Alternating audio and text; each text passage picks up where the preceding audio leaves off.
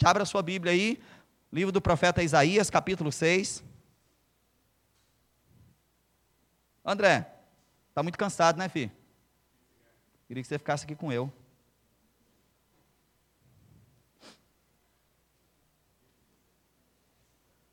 Arruma uma cadeirinha para ele sentar. Arruma uma cadeirinha para ele sentar aqui. Nós estamos desde quarta. É, nós estamos desde quarta-feira assim, ó, ó. Nós estamos desde quarta-feira elétrico. Você pegar em mim aqui, você, você vai tomar um choque violento, né?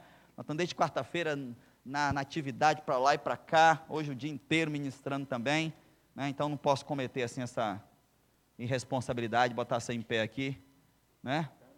Porque você ficar em pé e você tomba do meu lado aqui, filho, vai estragar tudo, né? Uhum. Isaías capítulo 6. É outra história que provavelmente você conhece demais. Demais. E, e pensando sobre o tema, eu, eu realmente assim, nem sabia. Passou batido mesmo, pastorzão, que era para jovens, sabe? Passou batido mesmo. Eu entendi que era um, um ajuntamento da igreja, né? E, e né, que bom que aquilo que Deus gerou no meu coração não atrapalhe nada, não tem nada que é, complique a conversa nossa aqui nessa noite. Na verdade, eu acho que ele já sabia que era para você jovem mesmo, essa palavra, e que bom que Deus está no controle de todas as coisas. Mas pensando sobre esse tema, recebi lá o tema, né, recebi o versículo, e como todo pastor batista, né, a tendência era pegar o Efésios 5,14, fazer uma exegese dele, né, e trabalhar com você aqui Efésios 5,14. Vou deixar para quem pregar aqui amanhã. O senhor mesmo, pastor?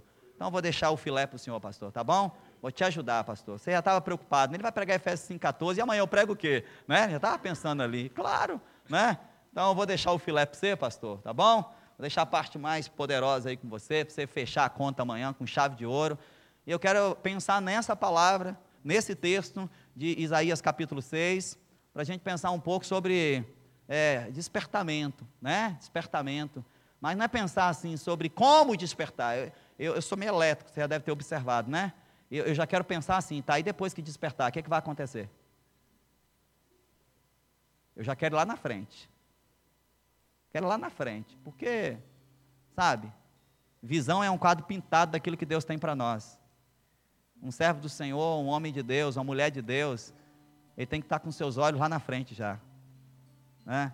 Aliás, é por isso que a gente toma tanta decisão equivocada, a gente não pensa nas consequências da decisão. Beleza, você colocou uma camisa desperta, você falou que vou lá, porque Deus quer me despertar, eu, eu quero ser despertado pelo Senhor. Eu espero que essa tenha sido a sua expectativa ao vir para esse congresso. Porque se for só para fazer anotação, irmão, muda nada não, viu? For só para ouvir um pregador, eu sou o pior de todos. Pagava um grandão aí que vocês têm um monte aqui, né? Pegava o Neil Barreto aqui, vai. For só para ouvir um pregador bom, pega o Neil aqui, vai. Pega o Josué Valanda ali do outro lado, ali na barra ali.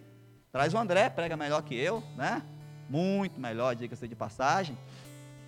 Então, assim, for para vir só ouvir alguém, vale a pena não. Eu sei que não foi essa a expectativa. Né? Você veio para um congresso chamado Desperta, eu creio e espero que na expectativa de ser despertado. Ok? Joia, beleza. Vamos pensar, vamos pensar o seguinte, que Deus seja misericordioso, que Ele é.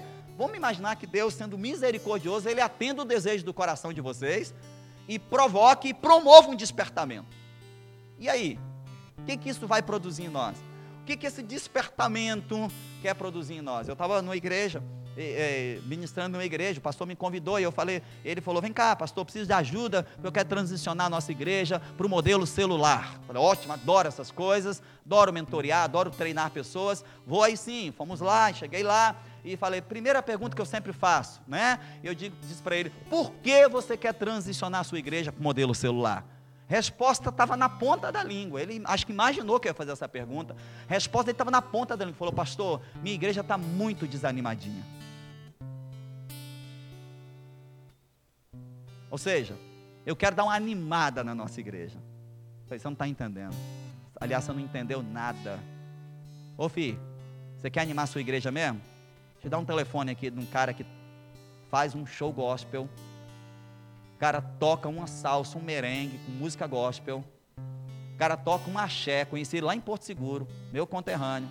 O cara toca um axé com música gospel. Rapaz, sua galera vai sair daqui suando tudo quanto é poro que tiver do corpo. Você, não, você, você vai ver a sua igreja mais animada do que, do que trio elétrico em carnaval de Salvador. Você quer animar a sua igreja? Uh -uh. Não é isso não, filho. Célula não é para animar a igreja, não. Agora, o cara vai lá, implanta a célula, aí a igreja anima. E aí, o que, que ele vai fazer com esse animamento, né? O que, que ele vai fazer com esse animamento? E depois? Então, eu me preocupo muito com os resultados, com as consequências das decisões que a gente toma. E você, você veio para um congresso, e eu creio que você sairá desse congresso decidido a experimentar na sua vida pessoal um despertamento. Mas como talvez eu não vou poder voltar aqui mais, eu já quero te ajudar a pensar o seguinte, tá? E o que que isso vai promover na sua vida pessoal? O que que esse despertamento vai provocar em você? O que que ele vai produzir em você? O que que ele vai produzir no ministério de jovens dessa igreja? O que que esse despertamento vai produzir na Igreja Batista em Vital Brasil? A história você conhece. No ano que morreu o rei Uzias, eu vi o Senhor, você conhece, né? Isaías 6. No ano que morreu o rei Uzias, eu vi o Senhor. O Senhor assentado sobre um alto e sublime trono. É assim que está aí na sua Bíblia?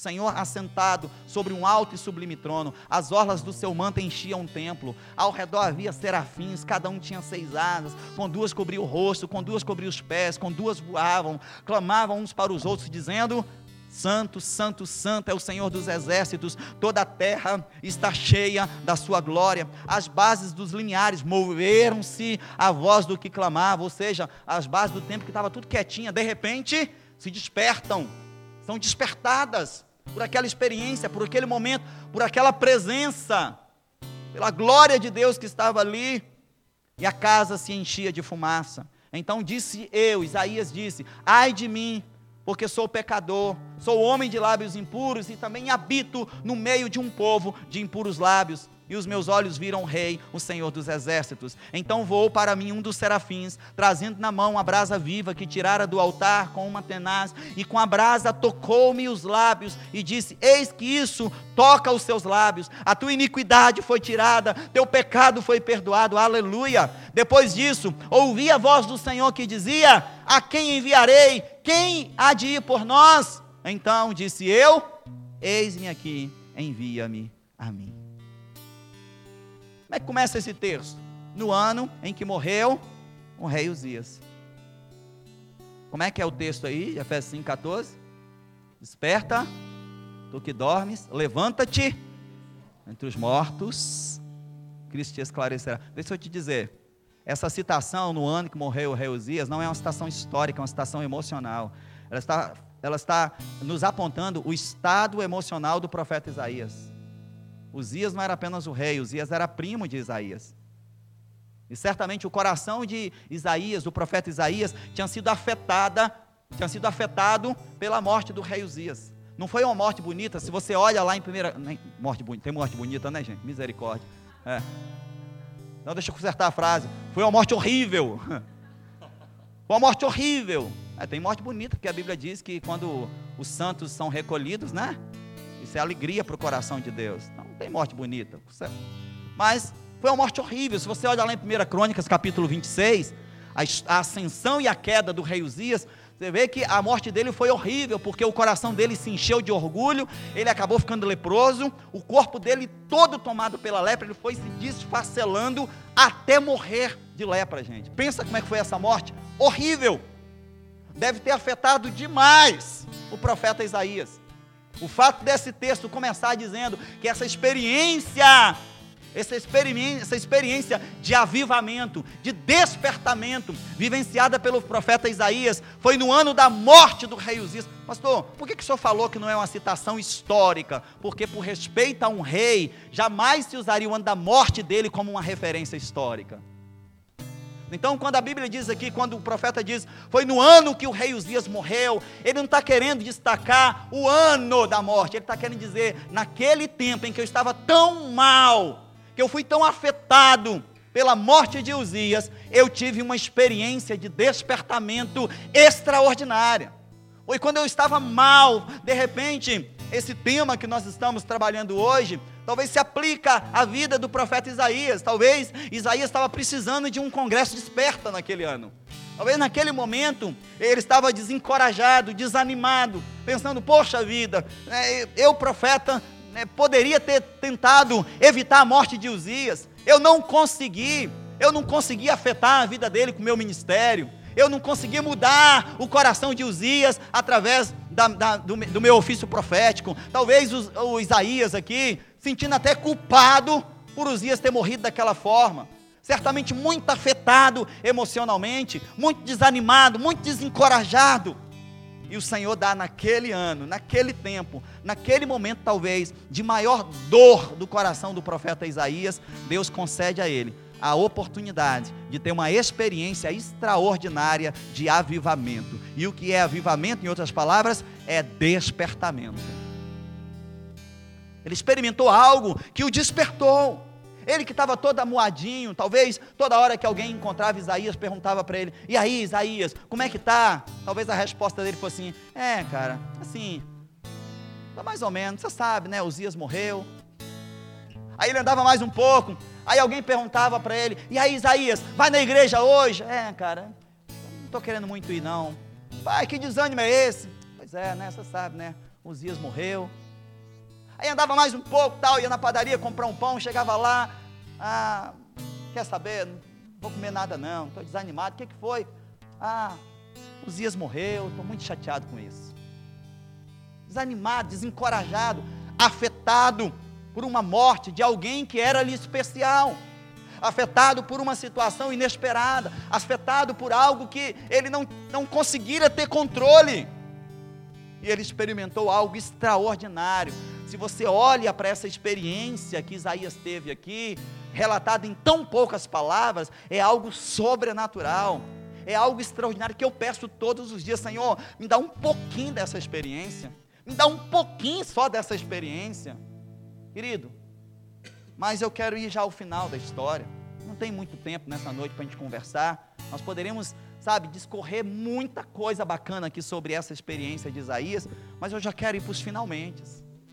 Eu quero meditar, refletir com você rapidamente sobre o que que é essa experiência, essa experiência de ter visto anjo, santo, santo, cantando para lá, voando para cá, voando para lá. O que que isso provocou? O que que esse despertamento provocou, produziu na vida de Isaías? Sabe por quê? Eu quero compartilhar isso com você, porque se de fato você buscar esse despertamento, os frutos desse despertamento na vida de Isaías serão os mesmos que eu e você vamos experimentar se nós de fato buscarmos essa experiência e experimentarmos esse despertamento espiritual, esse despertar de Deus no nosso coração, ainda que ele esteja desanimado, ainda que ele esteja abatido, ainda que ele esteja emocionalmente fragilizado, se nós permitirmos, o Senhor virá sobre nós como veio sobre Isaías.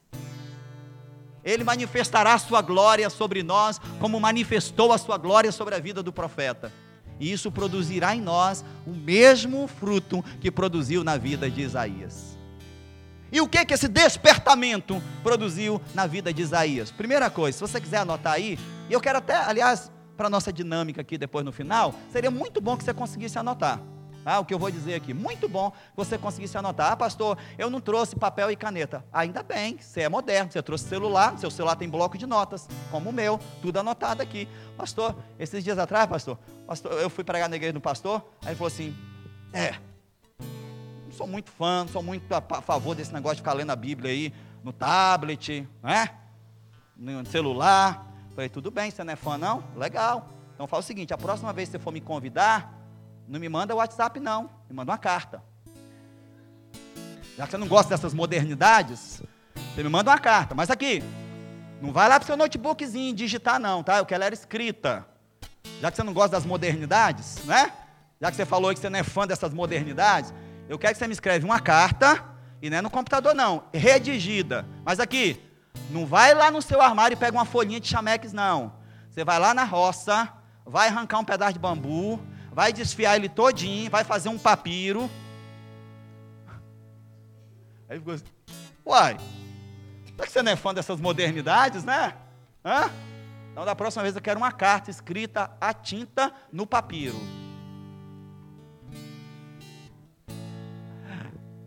Anota aí, seja no seu celular, no seu tablet, no papel, corre lá fora, pega um, um bambu lá, faz um papiro, né? Eu vi que quando eu estava falando aqui, alguns se identificaram, né? Ih, ai Jesus, logo eu. Hã? Anota em qualquer lugar, no cantinho da Bíblia, na contracapa, numa folha de papel. Anota aí. Primeiro fruto, primeiro resultado, primeiro resultado desse despertamento na vida de Isaías. Primeiro resultado, primeiro fruto. Escreve aí: visão espiritual. Visão espiritual. Cristo, talvez é, esse é um dos pontos fundamentais que faltam na vida da igreja. A igreja que é, é na prática, ou melhor, na teoria, uma organização totalmente espiritual, tem uma visão natural e carnal. A igreja que foi gerada no espírito tenta fazer tudo na carne. A igreja que na essência é espiritual está sempre pensando de modo natural.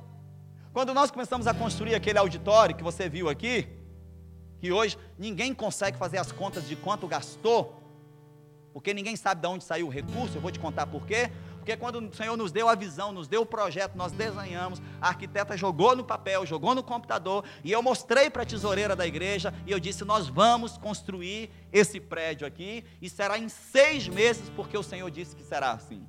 Quanto é que tem no caixa? Ela falou, pastor, 198 reais. Eu falei, é, 198 reais. Já dá para comprar umas 50 lajotas. Pastor, o senhor está brincando com coisa? Claro que não.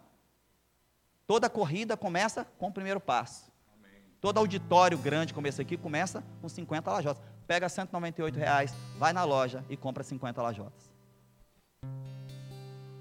Eu estava encorajando aquela mulher que, na boa vontade, no, no papel dela, estava tentando re resolver e realizar as coisas de modo natural. Querida, é impossível resolver as coisas espirituais de modo natural. Por isso que a gente canta Deus do impossível. Aí você acha muitas vezes que isso é fanatismo. Você acha muitas vezes que isso é, sei lá, exagero demais. Querido, não tem. Não é questão de exagero, é as coisas espirituais se discernem espiritualmente. As questões espirituais se resolvem espiritualmente. Mas a igreja, que na essência é espiritual, quer resolver tudo no natural. E o que que Isaías tem aqui, a partir desse despertamento que ele recebeu do Senhor? Ele tem, a partir de agora, uma visão totalmente espiritual. Ele olha para as nuvens, e não são mais nuvens, são anjos com seis asas. Ele olha, ele olha para os pilares do templo e ele vê os pilares se movendo. Ele olha para o altar e ele não vê carpete, ele não vê cortina, ele vê a orla do manto de Jesus cobrindo todo o templo. Você está compreendendo isso? Amém ou não? Pastor, apaga tudo, desliga e vamos embora dormir. Pelo amor de Deus. Ou, ou, ou, ou você está muito encantado, ou você está desesperado para ir embora, uma coisa ou outra. A visão de Isaías passa a ser totalmente espiritual. Vocês que realizaram esse congresso, é espiritual, meu irmão. As lutas, os desafios, não tem nada a ver. É, aquele irmão está tá em barreira. É espiritual, meu irmão.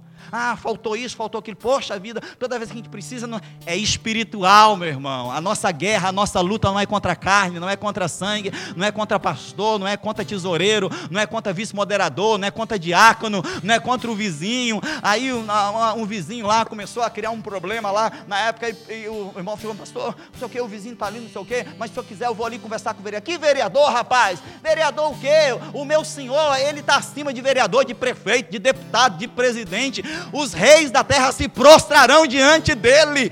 Nós vamos ajoelhar aqui agora, nós vamos clamar, Senhor, em nome de Jesus, toca no coração daquele homem. E nós vamos lá na frente da casa daquele homem. Antes, nós vamos passar no supermercado, vamos comprar uma cesta de chocolate, vamos levar para ele. E depois nós vamos ajoelhar na frente da casa desse homem, pedir perdão por qualquer barulho que foi feito incomodando ele. E o Senhor vai operar. E fizemos isso, passamos vergonha, tiraram foto da gente fazendo isso. Domingo à noite, está o homem, está a mulher, está o filho, está a, a a nora na igreja, cantando junto conosco, celebrando ao Senhor. Não apenas perdoou a igreja, mas também decidiu fazer parte da nossa comunidade de fé. Aí vai eu lá conversar com o vereador, hein? Eu quero que você é, lá, um documento aí para a gente é, entrar na justiça contra aquele, aquele. Que isso, meu irmão? Visão espiritual, entenda isso. Igreja espiritual e tudo aquilo que está relacionado à igreja tem que ser feito a partir de uma visão espiritual. Amém? Amém. Foi isso, Isaías começa. É, é, é, aquilo ali não é um projetor, aquilo ali são os olhos do Senhor fumegando sobre o telão. Sabe? Eu fecho os olhos às vezes, aí eu estou assim, aí eu começo a sentir uns negócios assim. Aí depois eu falo com minha esposa assim, amor, na hora do louvor eu senti uns negócios assim. Ela fala, amor, era o ventilador. Eu falei, não, eram as asas do Senhor, eram as asas do Espírito. Eu senti as asas dos anjos me tocando assim. Visão espiritual, meu irmão. Estou falando de, tô falando de você ficar bitolado, estou falando de alienação, não. É você olhar tudo pelos olhos espirituais. Você precisa ter uma visão espiritual.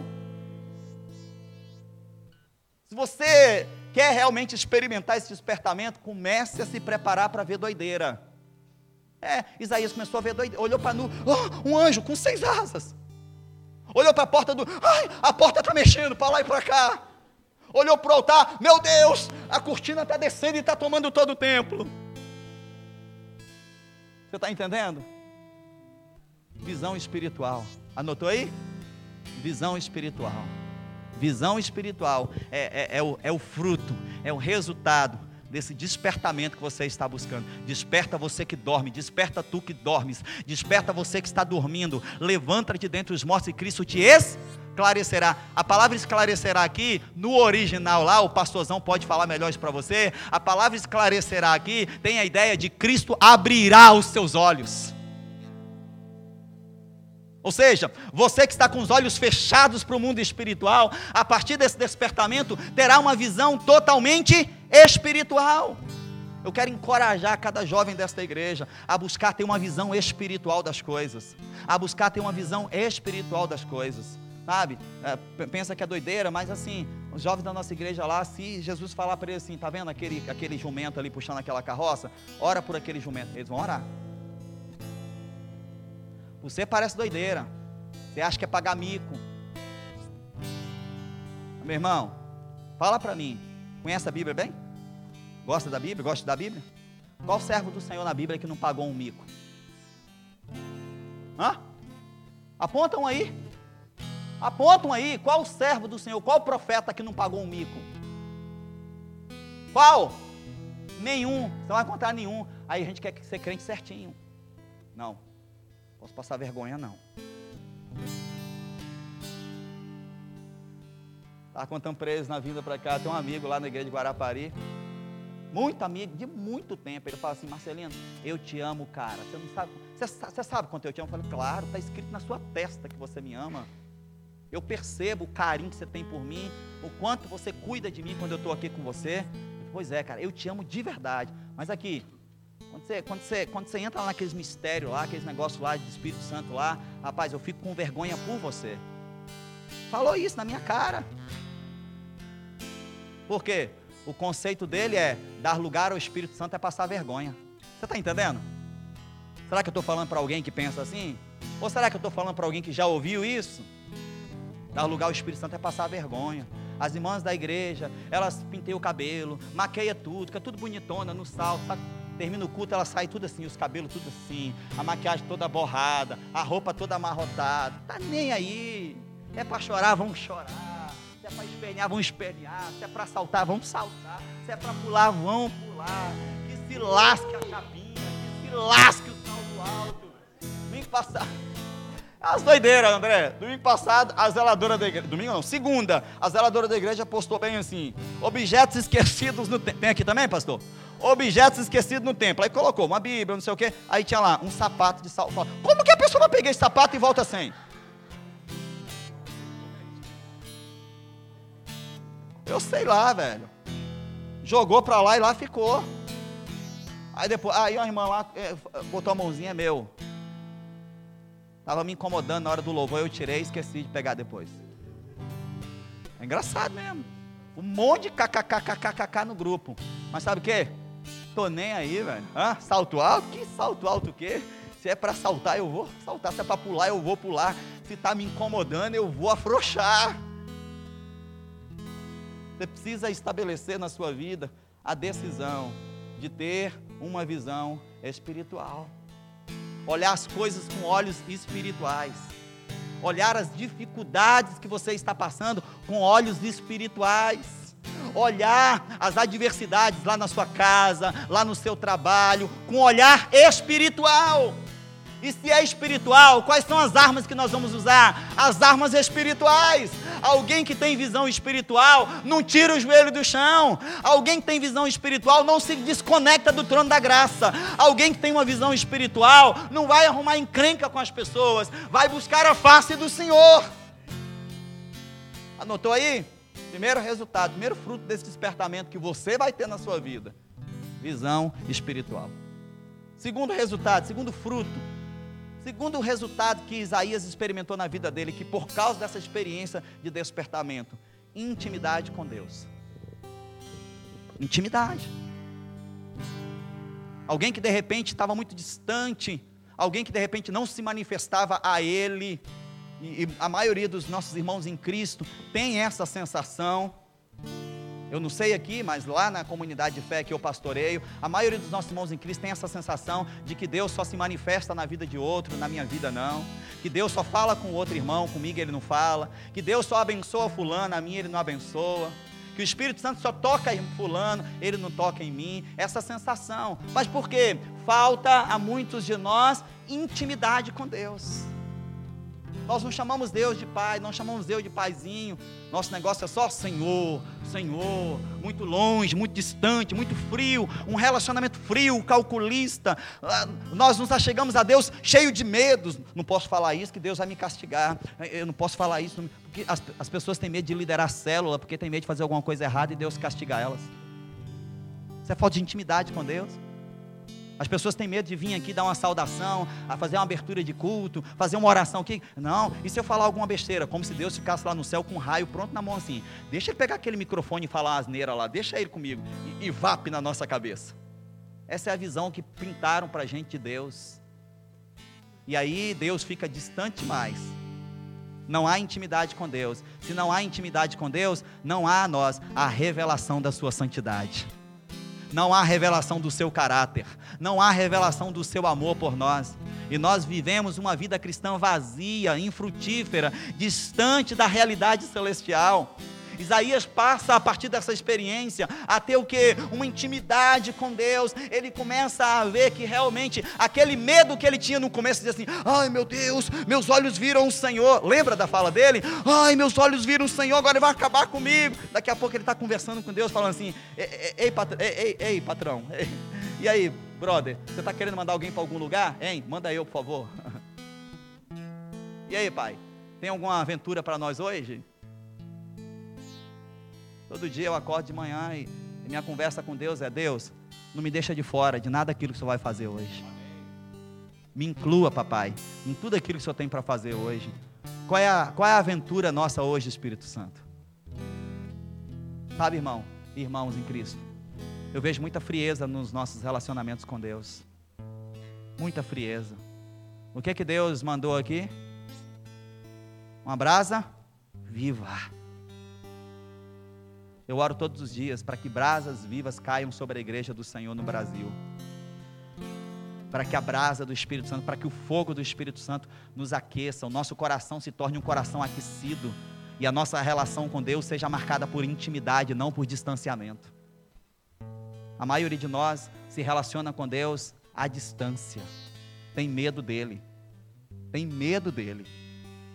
Isaías aqui é chamado para perto para junto. Vem cá, meu filho. Você está com medo de mim? Não, mas pode vir perto aqui. Eu tenho, eu tenho, eu tenho uma missão para você. Eu tenho, eu tenho uma obra para você. Eu tenho um projeto para você. Eu tenho, eu tenho uma aventura para a gente viver juntos a partir de agora. Anotou aí? Intimidade com Deus. Meus olhos viram o Senhor. E aqui eu me recordo da experiência de Jó. No capítulo 42, no final de toda a sua guerra, ele diz: Antes eu conheci o Senhor só de ouvir falar, mas agora, ah, agora depois do desperta, meus olhos te viram, Senhor. Meus olhos te viram, uma relação de proximidade, de intimidade. Isso é fruto de despertamento, queridos. Minha relação com Deus era marcada pela frieza, pela religiosidade. Eu fazia coisas para Deus achando que eu estava o agradando. Até que um dia Deus falou comigo assim: você é mais importante do que aquilo que você faz para mim. Sua vida para mim é preciosa. Chegue mais perto, filho. E eu cheio de medo, cheio de temores, cheio de receios por causa da religião, do formato que a religião implantou em mim. Eu fui chegando devagarinho, chegando devagarinho, chegando devagarinho, devagarinho. Coisa de mineiro com baiano, né? Mas chegando assim. Tá. Quando eu vi, eu já estava deitado na rede. Olha para o seu irmão, abençoa ele. Fala, Deus quer ter intimidade com você, meu irmão.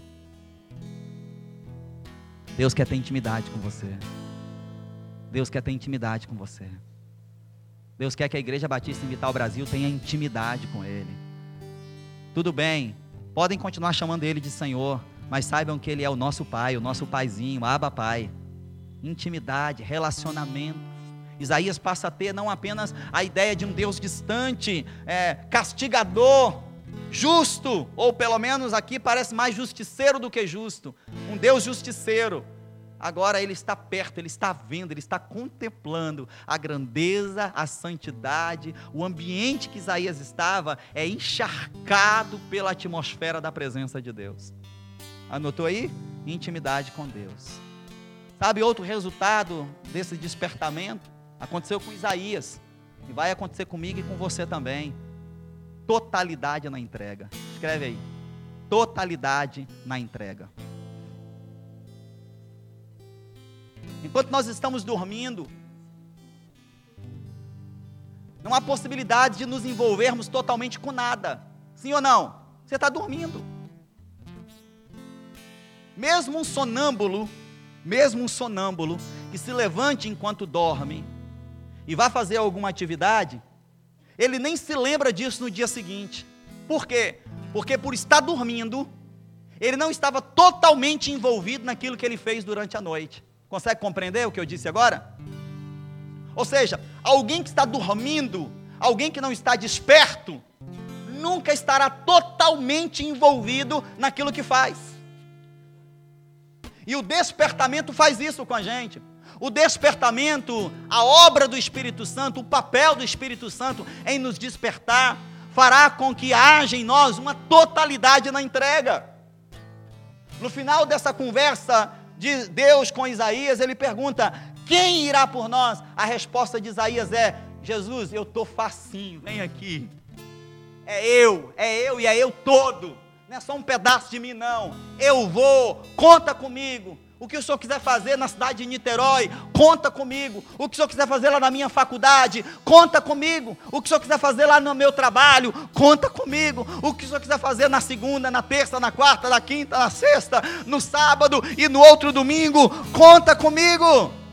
O despertamento vai produzir em mim e em você uma totalidade na entrega. Filho meu, dá-me o teu coração. O versículo não diz assim: Filho meu, me dá o ventrículo direito do seu coração. Uh -uh. É, é isso que está lá? Dá-me o teu coração.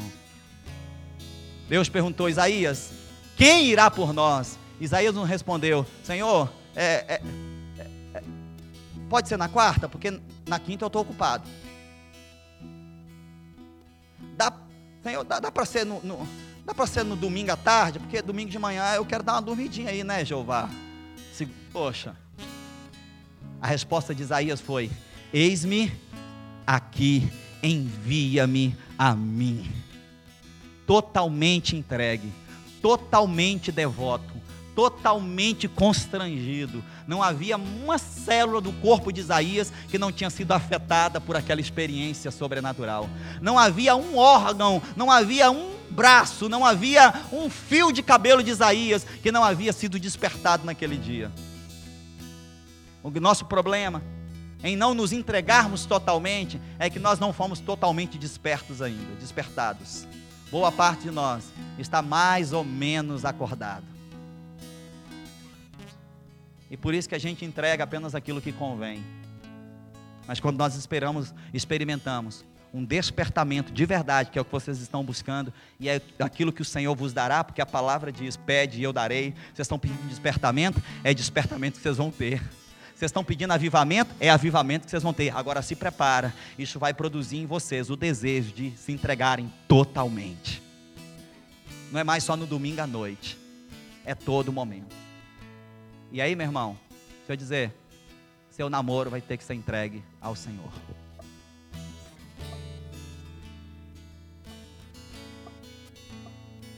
É totalidade. Não é mais só o culto, é o namoro também. Eu não estou dizendo que tem que terminar, não. Eu estou dizendo que tem que haver uma postura de santidade, comprometimento com aquilo que o Senhor já ministrou ao seu coração. É totalidade na entrega. Consegue compreender? Totalidade. Não, Senhor, é, o Senhor vai me visitar lá em casa hoje? Beleza, mas assim, não vai na cozinha, não? Tudo bem, eu deixo você entrar no meu quarto, mas assim, não abre o guarda-roupa, não? Uh -uh eu vou abrir seu guarda-roupa, eu vou jogar as roupas no chão, eu vou, eu vou escrafunchar seu, seu colchão, eu vou arrancar tudo do lugar. Se você quer ser realmente a minha casa, então deixa eu mudar as coisas de lugar. Se você quer realmente ser minha morada, então deixa eu colocar os móveis aonde eu quiser. Ah, eu estou à porta, estou batendo. Se você abrir a porta, eu entrarei. E entrar significa eu vou entrar por completo. Você não vai dizer aonde eu posso ir, eu vou entrar totalidade na entrega. É o que vocês vão experimentar se de fato esse despertamento pegar você. O que mais? Amor pelos perdidos. Anote aí. É outro fruto de despertamento.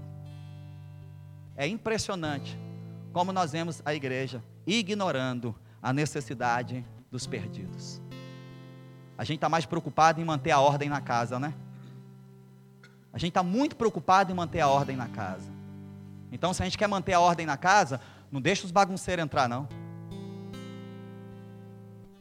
Se a gente quer manter a ordem na casa, não, deixa os que estão confusos ainda entrar, não. Primeiro, deixa eles se resolverem lá, depois a gente deixa eles entrarem. Porque a gente está muito mais preocupado em manter a ordem da casa.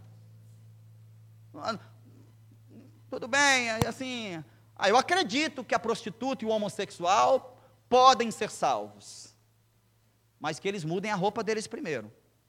Eu lembro quando um dos nossos líderes de célula hoje, hoje líder de célula, mas há pouco tempo atrás homossexual, travesti, vestia, vestidão mesmo, batonzão, brincão.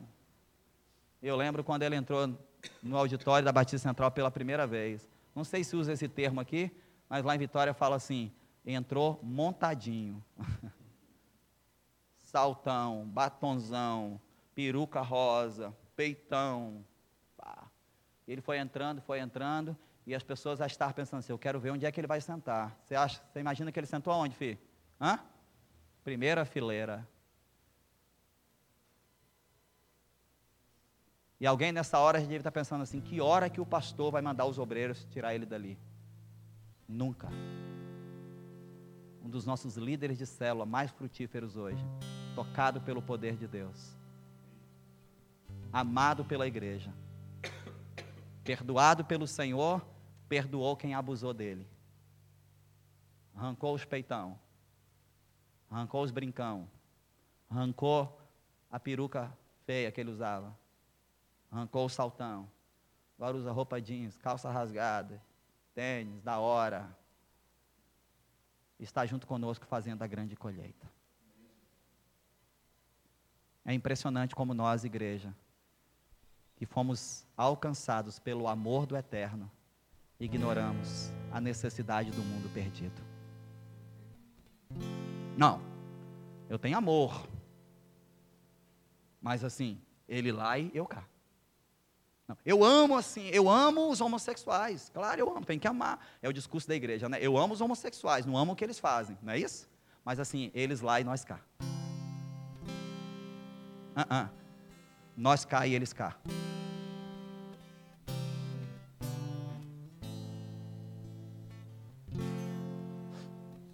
Ai de mim, Senhor. porque o Senhor se manifestou a mim e eu percebo que o povo que eu habito é um povo de lábios impuros. Você acha que Isaías está acusando aquele povo? Não. Ai de mim é um grito de misericórdia. Socorro, Jesus. Socorro. O povo dessa cidade carece do teu amor, Senhor. A cidade que eu moro é pecaminosa. O bairro que eu moro é pecaminoso. O condomínio que eu moro é pecaminoso. Senhor, ai de mim, muda, Senhor, a minha vida. E no final, Jesus fala para ele assim: então, sabe aqueles que você falou que tinham os lábios impuros? Eu preciso de alguém que vá lá. Qual foi a resposta de Isaías? Eis-me aqui, Senhor. Eis-me aqui. Olha aqui. É provável que você ore para Deus salvar os, os, os. Aqui fala craqueiro? Cracudo, né? É provável que vocês orem para Deus salvar os cracudos de Niterói. Mas é muito provável que a última coisa que você queira é que Jesus chame você para ir lá amá-los. É? A gente ora assim, Senhor, eu não aguento mais esses cracudos aqui passando na portaria do meu condomínio. Senhor, muda a vida deles. Usa alguém para tocar o coração desses homens. Usa uma igreja, Senhor. Já reparou que a gente nunca usa, a gente nunca coloca o pronome pessoal? Me usa, Senhor. Eis-me aqui, envia-me a mim. Tem cracudo no meu bairro? Envia-me a mim. Tem ponto de venda de droga perto da minha casa? Envia-me a mim. Tem zona de prostituição perto da igreja? Envia-me a mim, Senhor. Tem morador de rua aqui perto? Envia-me a mim. A gente está sempre querendo que Deus envie os outros. A resposta de Isaías foi: porque um grande amor pelos perdidos nasceu no coração dele, fruto do despertamento. Ele disse: Senhor, se tem alguém que Senhor quer salvar nessa cidade, envia-me a mim. Se tem alguém que Senhor quer tocar nessa cidade, envia-me a mim. Essa resposta de Isaías, envia-me a mim, é uma resposta ao amor que ele havia recebido do Senhor. Amor é a nossa razão de ser igreja. Amor é a nossa razão de ser igreja. E entrega tem que ser a nossa resposta. Porque nos sentimos amados, nos entregamos por amor aos outros. Porque alguém um dia, por amor, se entregou a nós, eu também hoje, por amor, me entrego aos outros. Você consegue compreender isso?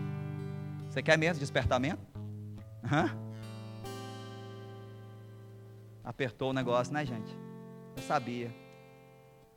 É porque a gente acha que despertamento é para a direita, para a esquerda, a minha frente. E para, eita, se o pastor autorizar a cantar essa música a partir de agora, eita, glória, aí nosso culto vai ser animado. Amor pelos perdidos, anotou aí? Fruto de despertamento. Se você de fato permitir que o Espírito Santo desperte você, ele vai gerar em você um amor terrível pelos perdidos. Aí é o que eu te falo. Nossos jovens lá, se eles passarem por um jegue e sentir amor pelo jegue, eles vão evangelizar o jegue. Vão, estou falando sério. E finalmente, fruto desse despertamento, não tem jeito. É inegociável, vai acontecer. Liberdade no espírito, anote aí. Liberdade no espírito. Liberdade no espírito. Uma igreja que experimenta um despertamento não não mantém o Espírito Santo aprisionado mais numa caixinha. Jovens que experimentam um despertamento nesse nível que vocês estão querendo, buscando, não vai conseguir mais manter o Espírito Santo aprisionado numa gaiola. Uma igreja que, que busca e recebe esse despertamento não consegue mais manter o Espírito Santo só como matéria de teologia.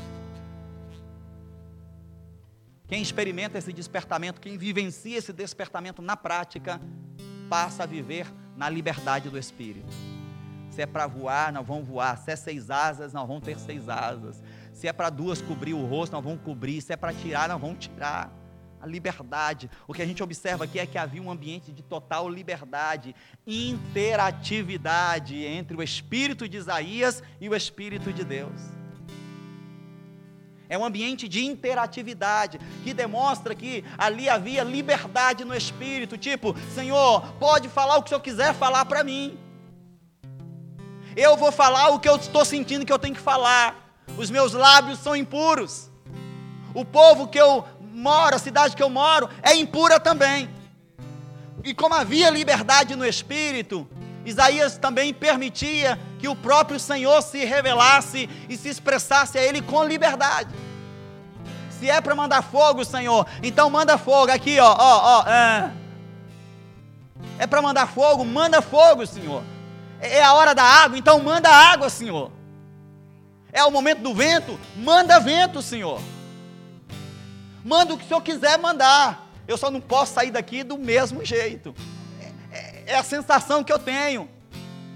Isaías está vivendo ali uma experiência que gera uma total liberdade no espírito.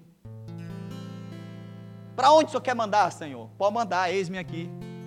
O que é isso? Liberdade no espírito. É alguém que se sente não mais aprisionado por um trauma, por uma dor, por uma perda ou uma experiência ruim. É alguém que agora está livre no espírito para se mover. Amém? Eu espero que você esteja pronto para vivenciar isso. Porque se de fato o Filho vos libertar, verdadeiramente sereis livres. Se você de fato buscar esse despertamento, não apenas como tema de um congresso, mas como seu objetivo de vida a partir de hoje, você vai experimentar na sua vida, você vai começar a viver essa realidade de ter uma visão espiritual, de ter intimidade com Deus, não mais um relacionamento frio e distante, de ter uma totalidade na entrega, não mais uma vida assim, de entregar mais ou menos, ou entregar só aquilo que te convém. Você vai passar a viver uma realidade onde o amor pelos perdidos falará mais alto ao seu coração. Você experimentará uma liberdade no espírito que talvez você nunca experimentou. Amém? Agora você que anotou aí, por favor, circule ou marque a primeira letra de cada frase dessa que você escreveu aí.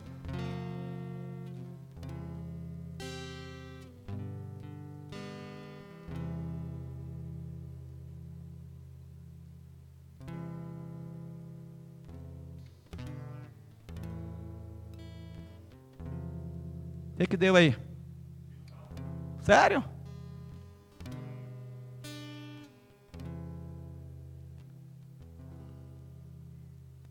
Deu mesmo? Pois é, filho. Tudo que eu disse para você nessa noite, tudo isso aí, não é opcional, não. É vital. Amém. Você não tem opção. Ah, mas eu não comprei a camisa. Vai pegar você também. Mas nem fui lá no sábado. Vai te pegar amanhã.